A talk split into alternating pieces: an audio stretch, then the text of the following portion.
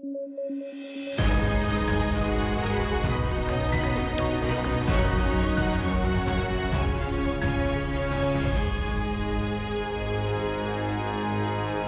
Hola, ¿qué tal? Soy Alexandra Ames y esto es Debate a, través de sudaca.pe. Como siempre, estoy aquí junto con David Rivera y Paolo Benza para compartir las noticias más importantes del día y obviamente el día de hoy hemos estado eh, teniendo un poco más de información alrededor de lo que ha pasado con el, atentado terrible que hemos tenido en el BRAEM el día de ayer. Eh, se han confirmado que dentro de las muertes hay cuatro menores, lo cual esto hace eh, que el hecho sea mucho más lamentable. Esto ha rebotado en noticias internacionales. Hoy día me han llamado de la prensa brasilera, chilena y colombiana para, para preguntarme específicamente sobre este tema. Y bueno, yo la, verdad no soy especialista en terrorismo, entonces he tenido que derivarlo con otros especialistas, pero em, es evidente que este hecho no se ha quedado aquí, eh, sino que lo está mirando también eh, el resto del mundo. Y también es evidente, pues, lo que hemos visto entre ayer y hoy, que el Fujimorismo podría estar usando políticamente esto a su favor, como mandando cierto mensaje, recordando de alguna manera que el Fujimorismo y solo el Fujimorismo acabó con el terrorismo. Y por otro lado, bueno, Pedro Castillo ha más bien eh, sostenido que él evidentemente pues no tiene ninguna vinculación con eh, este hecho eh, ha, criticado duramente y lamentado duramente este hecho. Entonces, eh, estamos hoy en esta situación en donde la ciudadanía además ya no entiende nada de lo que está sucediendo. Paolo, ¿cómo ves tú la situación? A mí me parece que, digamos, número uno, me sigue molestando el hecho de que estemos viendo a Draem solo en este contexto, solo porque estamos en elecciones, ¿no? Ese es punto número uno. Punto número dos, eh, sí hay una diferencia que no se está viendo entre los remanentes de Sendero Luminoso y Sendero Luminoso. Este es un grupo sanguinario terrorista, pero no es el grupo sanguinario terrorista que operó, eh, digamos, bajo los designios de Ismael Guzmán. ¿no? Es un grupo absolutamente distinto y la primera forma de luchar contra algo es conocerlo, saber cómo piensa, saber qué objetivos tiene, esa es la inteligencia que, se tendría que hacer y que el, Comando Conjunto de las Fuerzas Armadas no tenga claros esos conceptos o con precisión o que haya tratado de manipular la realidad, que, digamos, para mí es la hipótesis menos, menos real, es este, eh, bueno, por lo menos es, es, es para resaltar, ¿no? Eso es, eso es cosa número, número dos. Y número tres, eh, eso no, nada de, nada de lo dicho, eh, digamos, inhabilita la idea de que los terroristas tendrían ya que desaparecer, ¿no? O sea, debería ser como en un, momento, en un lado he leído, debería ser una política nacional ya acabar finalmente con los hoy narcoterroristas del, del ¿no? Creo que en parte si no se acaba es porque el Estado no llega, ¿no? Y con, con un Estado más presente podría haber una, una capacidad mucho más eh, alta de, de, acabar con ellos, ¿no? Eso.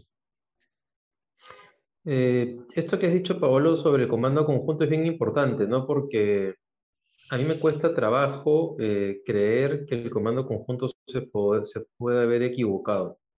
Digamos, ahora que han hablado los especialistas, este, varios, ¿no?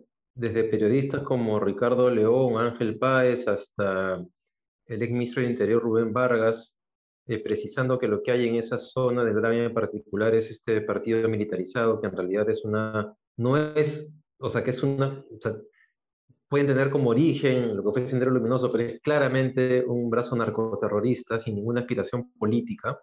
Eh, es extraño que el comando conjunto se haya, se haya equivocado. Ayer Ojo Público hizo un informe bien importante en, el cual incluso recuerda eh, cómo el, comando conjunto tiene clarísimo esta diferencia, ¿no? Este, hay, hay, hay personas que, lo, que, eh, que minimizan esta diferencia eh, diciendo que igual es terrorismo. Y claro, es terrorismo y eso hay que condenarlo, pero en términos de la polarización política, en el que se pretende acusar a, a uno u otro bando de, la de estar detrás de la crítica, la diferencia no es menor, porque estamos hablando de grupos que son operadores del narcotráfico, ¿no? Este, eh, y por lo tanto, este, digamos, incluso si quisiéramos eh, plantear escenarios o pistas, también, o sea, te abre una, este, una forma de aproximarte al problema.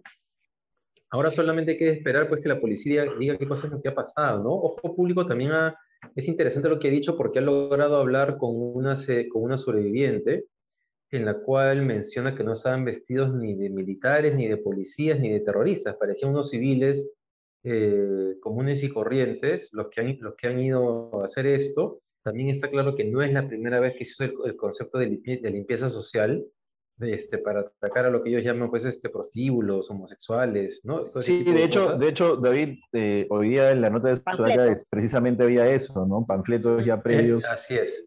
Que hablaban de lo mismo. Cuéntanos un poco más tú, Pablo, para, todo, ¿no? para quienes no han podido todavía leerlo.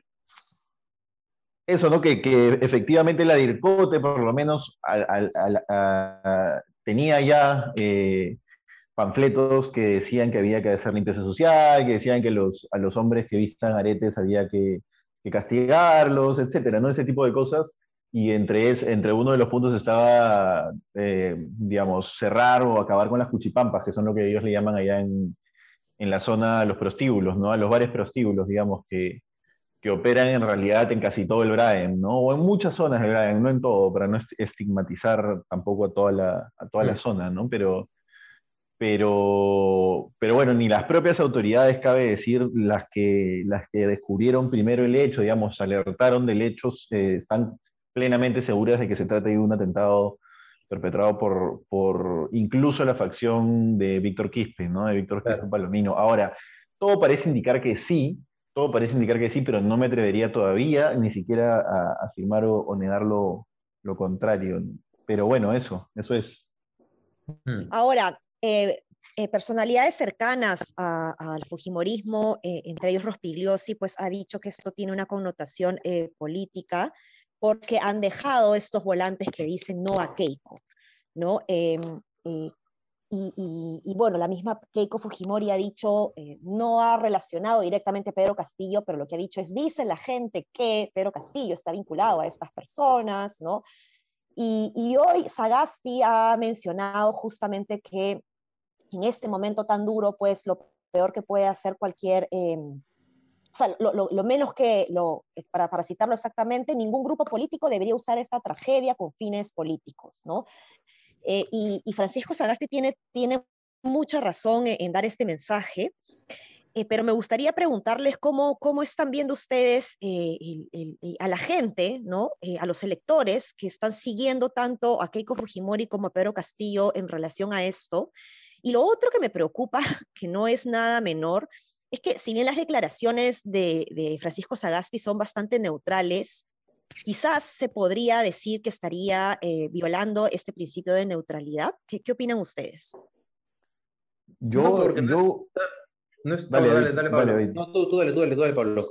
Arranca. No, nada, lo, lo, que iba a decir es, a mí me parece que su mayor ejercicio de neutralidad en este tipo de casos y de velar por la neutralidad sería rápidamente informar con detalle qué ha ocurrido. Yo sé que la zona es, este, de difícil acceso y además que hay que llevar ciertas investigaciones, etcétera, etcétera, ¿no? Pero, digamos, estar en contacto con la inteligencia del, lugar debería ser, digamos, algo que se dé por descontado, ¿no? Creo que ahí esperaría también que salga, pero bueno, después David va a decir que espero demasiado, que no sé cómo funciona el Estado y cómo se mueve.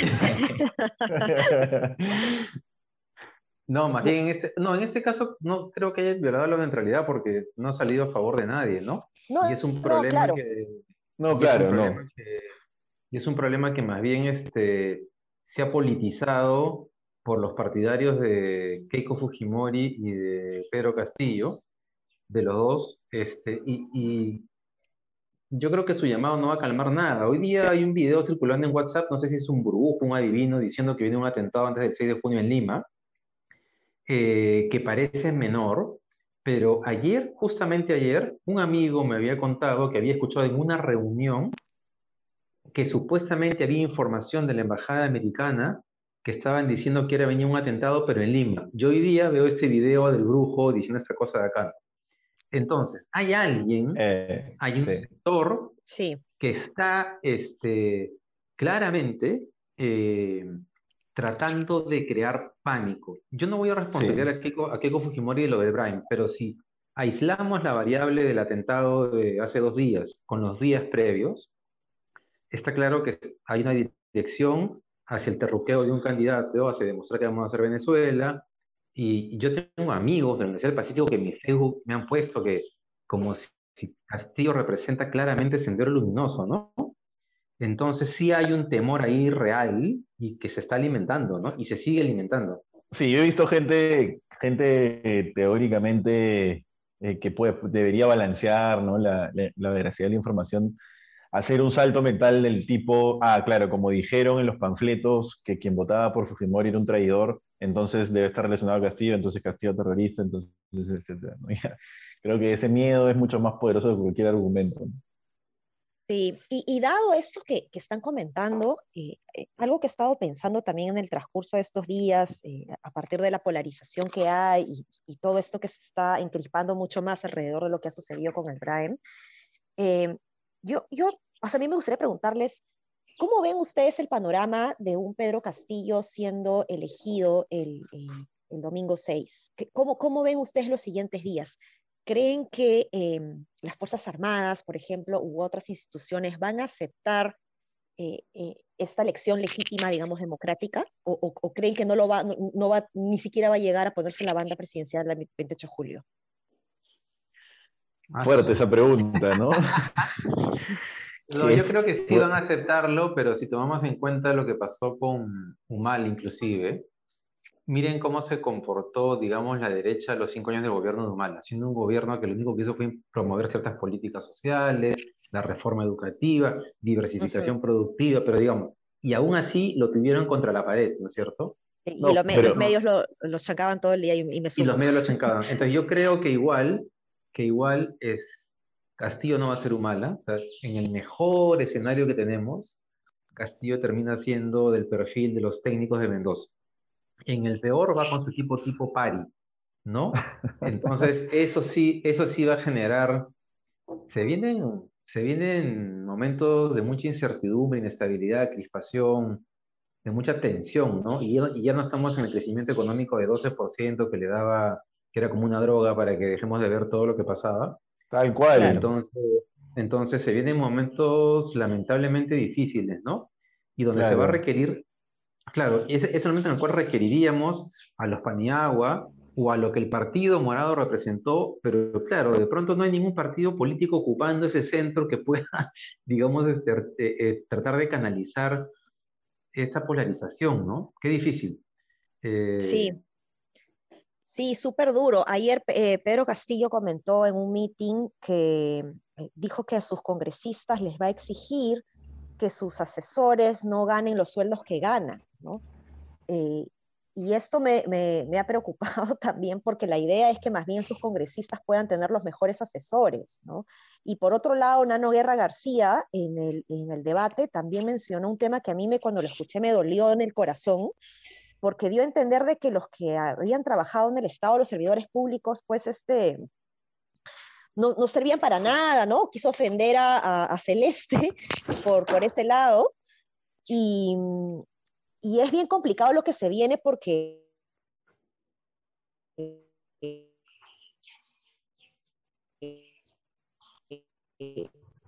si estamos perdiendo. Ah, aquí estoy, aquí estoy. Pero, pero nada, ¿no? Me, me, preocupa mucho también eh, desde el tema del servicio civil, qué es lo que va a pasar si el Fujimorismo entra y lo que va a pasar también con el servicio civil si es que Pedro eh, Castillo entra, ¿no? Sí, yo, yo, yo a tu pregunta, yo me quedé con la parte más sombría de tu pregunta, ¿no, Eli? Si es que las Fuerzas Armadas iban a aceptar un triunfo de Castillo. Eh, también creo que me declaro un poco ignorante en cuanto a, a, la interna de las Fuerzas Armadas como para dar una respuesta, pero si analizamos solamente aislando los factores externos, todo se configura para un escenario de convulsión social que pueda dar pie a lo que sea. Entonces, eso, o sea, conozco eh, a un empresario que me decía, mira, ya ok, sí, por ahí que Castillo nombre un MEF y las cosas se calman y lo que sea, pero yo antes de la primera vuelta voy a sacar toda mi plata y la voy a pasar a dólares o voy a abrir una cuenta en Estados Unidos y la estoy llevando para allá. Este, claro, y hay, mucha gente que está haciendo eso. Sí, sí. Bueno, el dólar aguanta claro, dicen, bueno, eh, eh, claro, ellos dicen, bueno, me arriesgo, mire, compro dólar caro, pero eso es un riesgo menor o una pérdida que tengo que aceptar por el, el, riesgo de que yo creo que me estoy corriendo. Hay muchísima gente que creo que está en eso. Sí. Sí. Qué difícil. Qué difícil. Este, ¿Algo más que quieras comentar, David? No, ¿a quién creen ustedes? O sea, ¿creen ustedes que esto está beneficiando, digamos, sin asignar la responsabilidad del atentado, sino de la utilización política del mismo? Eh, eh, una pregunta es si creemos que esto va a tener algún tipo de efecto o impacto en la encuesta del domingo. Es decir, ya sea para, para si va a favorecer o perjudicar a alguno de los dos. A mí no me queda claro. Creo que los mensajes han sido tan, tan, eh, mejor dicho, de los dos lados, con tanta agresividad y todo el rollo, que cualquier persona debe estar confundidísimo sobre, sobre qué está pasando, ¿no? Pero, pero no sé. Sí, es, que este es el tipo de cosas, este es el tipo de cosas que yo creo que, digamos, te influyen políticamente en tanto el grado de información que recibas, ¿no? Porque es muy fácil formarse una idea sobre cosas que se dicen y que no están verificadas. Creo que es un muy, o sea, si es que, no, es que estoy diciendo que lo sea, ojo, pero si lo fuese, que no estoy, nuevamente recalco, no creo que lo sea, no estoy diciendo que lo sea, pero si lo fuese sería un psicosocial muy efectivo, digamos. Mira, yo, yo creo que esto eh, sí puede beneficiar al Fujimorismo, porque esta campaña del terruqueo, de meter miedo, claramente no ha funcionado pero lo de ayer nos ha asustado. Lo de ayer creo que ha asustado al elector.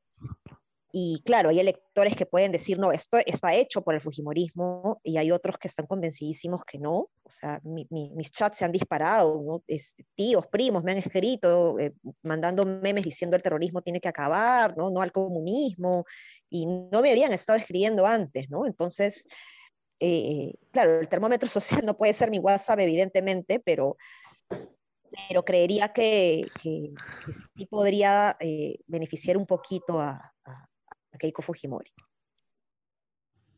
Pero, pero bueno, mm. lo, importante es que estemos tranquilos y que, y que tratemos justamente de, de, dejar a un costado estos, estos psicosociales que hay y, tratar de, esperar con calma mayor información a partir de las investigaciones que, que, esperemos el gobierno pueda hacer de la manera más rápida y seria posible. ¿no? Sí, ojo, Ojo que igual, a ver, como tú dices, ¿no? El WhatsApp no tiene por qué ser el termómetro social ni nada por el estilo, ¿no? Pero, pero creo, y, digamos, basándome en, una conjunción objetiva y racional de, factores, creo que sí, ahora están más que nunca o más de lo que yo conocía en, en, mi vida, los, los factores alineados para que la cosa explote, ¿no? No sé si ahora, pero quizás en unos años. ¿Vieron el artículo de Marcos y Fuentes? No. ¿No vieron este artículo en el cual eh, presenta el artículo diciendo el escenario mundial es así, en el Perú hay tal, tal, tal cosa, tal, tal cosa, y de pronto pone 1931, cuenta lo que está pasando y la salida de esa crisis, de ahí 61, 91 y 2021. lo voy a ver. Y todos los artículos arrancan exactamente con el mismo párrafo del momento. ah, sí, ¿Dónde, ¿dónde está? ¿Dónde está? se los voy a pasar, y la salida siempre es el desenlace es malo. Lamentablemente el desenlace es malo y yo no sé si tanto a la derecha como a la izquierda vamos a tener la madurez política para darnos cuenta que eh, lo que necesitamos es canalizar este proceso de cambios que hay en el Perú, porque si no va a terminar mal. Este, y, claro, y tengo la impresión por la polarización que hay en el Perú que no veo un escenario en que esto se canalice. no, no, no, no, no, no, no, no sé no sé cómo, cómo sucedería. Ojalá que sea posible. Ahora les paso el artículo. E, eso es lo que más me preocupa, cómo vamos a, generar estos, estos consensos, además que se necesitan en un momento tan, tan encrispado para, para la mayoría. ¿no? Bueno, hemos pasado ya en el tiempo para variar. Y no sé si quieren eh, agregar algo más. No, eso es. No, no, eso es, eso es. Entonces, nos estamos viendo mañana. Recuerden que ayer ya hemos apostado, así que anímense ustedes también a hacer sus apuestas a través de las redes sociales. Un abrazo.